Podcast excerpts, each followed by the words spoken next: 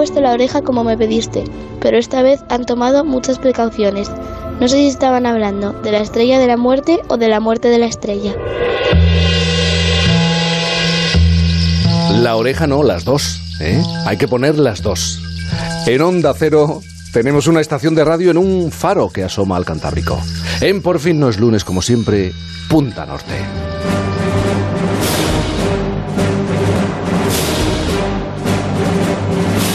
Me sorprende Javier Cancho, Punta Norte con él siempre los domingos en Onda Cero. Buenos días, Javier.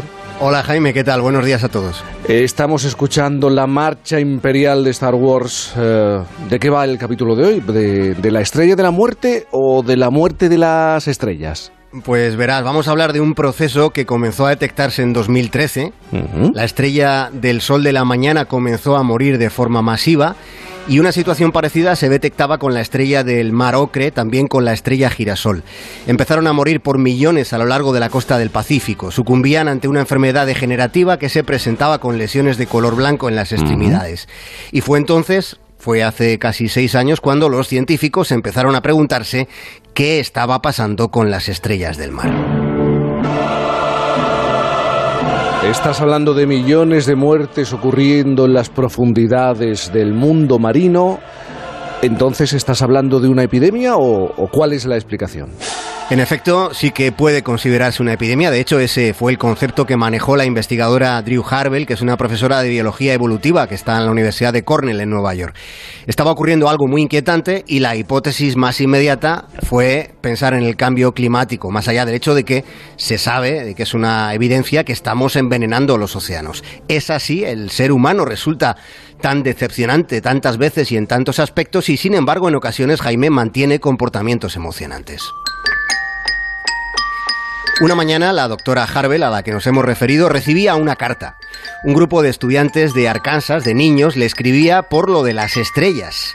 Aquellos chicos le contaban a la investigadora que se habían organizado, que habían salido a la calle y habían pedido ayuda económica a sus vecinos para que hubiera dinero con el que poder investigar. Y ese dinero se lo enviaban a la Universidad de Cornell. Junto a, a esa carta había un cheque de 400 dólares. Aquellos chicos simplemente resolvieron que algo había que hacer, se sintieron concernidos y lo hicieron.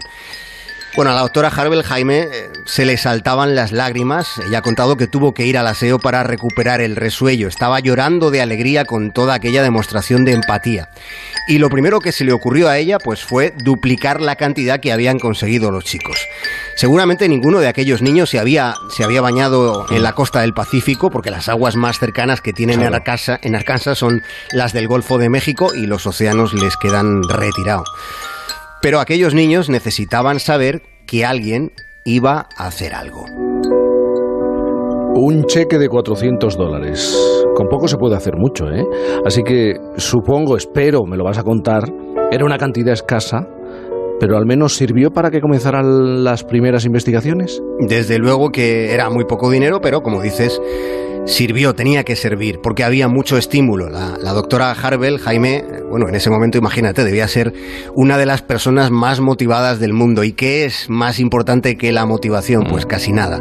Así que después de unos cuantos años de investigación, hubo conclusiones y las conocimos la primera vez a través del New York Times. En enero del 18 publicaba lo que había sido publicado en la revista Science Advance. ¿Y qué es lo que se establecía? Uh, ¿Nos remitimos estrictamente a, al cambio climático? Hay que remitirse al cambio climático. Se identificaba que en 2013, eh, en algunas zonas del Océano Pacífico, había habido un calentamiento bastante inusual, un calentamiento incluso extremo por una ola de calor que había sido catalogada como la mancha. Y la pregunta cuánto duró aquella ola de calor y qué pasó además con el resto de la comunidad científica. En algún momento debió haber una contribución más organizada, más allá de lo que habían hecho estos chicos eh, y la investigadora, supongo. Sí, sí, sí. Fíjate, la ola de calor duró hasta el 2015, duró por un periodo casi de dos años y, hubo, sí, hubo implicación de otros centros de investigación. El estudio fue dirigido, de hecho, eh, dirigido conjuntamente por las universidades de Cornell en la costa este de Estados Unidos y la Universidad de California, que como saben está en la costa oeste, está al pie del Océano Pacífico. Y también colaboró la Administración Oceánica y Atmosférica de los Estados Unidos. Al principio, Jaime, hubo algunas dificultades porque el océano se calentaba, eso resultaba incuestionable, pero no lo hacía digamos, de manera uniforme, lo que comprometía a determinar si la ola de calor contribuía directamente a la muerte masiva de las estrellas de mar. Así que se compararon los cambios en la población de una estrella en concreto, o de una población mejor dicho, la de la, de la estrella de mar girasol, porque era la más afectada y porque además había mucha información histórica sobre su población antes de la epidemia. De manera que finalmente los investigadores descubrieron que la desaparición de la estrella girasol coincidía con el patrón de calor que se extendía por el océano. Se hizo la demostración concreta, precisa, de que donde quiera que se presentara el calentamiento, pues allí la estrella girasol primero enfermaba mm. y después se moría. Se determinó que el agente directo de tanta muerte, de tanta muerte en las profundidades, era un patógeno. Hay que recordar que los patógenos pueden ser hongos, pueden ser bacterias y virus. Eh, ¿Qué más se sabe de, este bicho, por así decirlo, que, que mata las estrellas? Pues se sabe, Jaime, que es un virus que, se hace fuerte eh, en condiciones de calor. De hecho, antes de este estudio, lo que ya se había demostrado es que el calentamiento también ha estado involucrado en la propagación de un hongo, un hongo que está acabando con las poblaciones de ranas y sapos en todo el mundo. Pero además, eh, el calor ya aparecía implicado en las enfermedades de los corales marinos.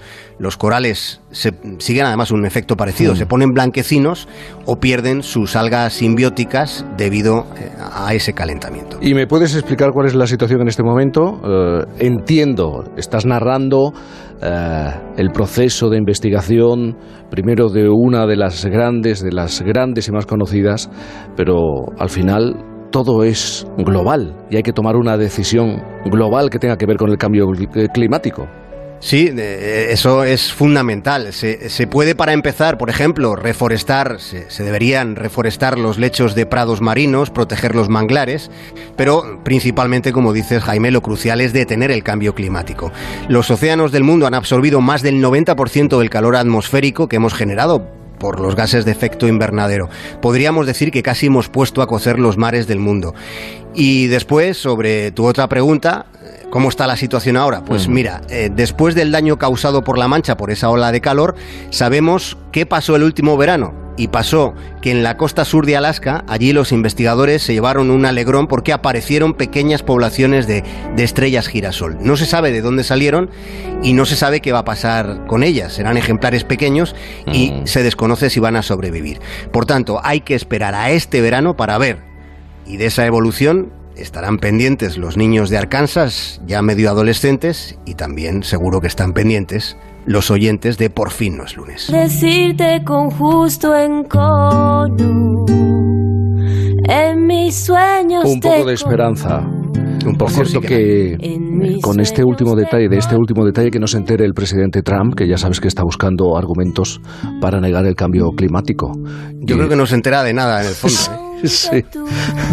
Sobre todo en las últimas semanas reclamando frente a la ola de frío, al vórtice polar, que volviera que volviera el calentamiento global, ya lo dice todo, eh, a través de su cuenta de Twitter. Bueno, es una bellísima historia, desde lo más profundo, desde lo más hondo. Eh, Javier Cancho, como siempre, tienes muy cerca, miras al Cantábrico. Muchísimas gracias y, pasa un buen domingo. Sí, no, no voy a perder la oportunidad. Un abrazo enorme, Jaime, un abrazo para todos.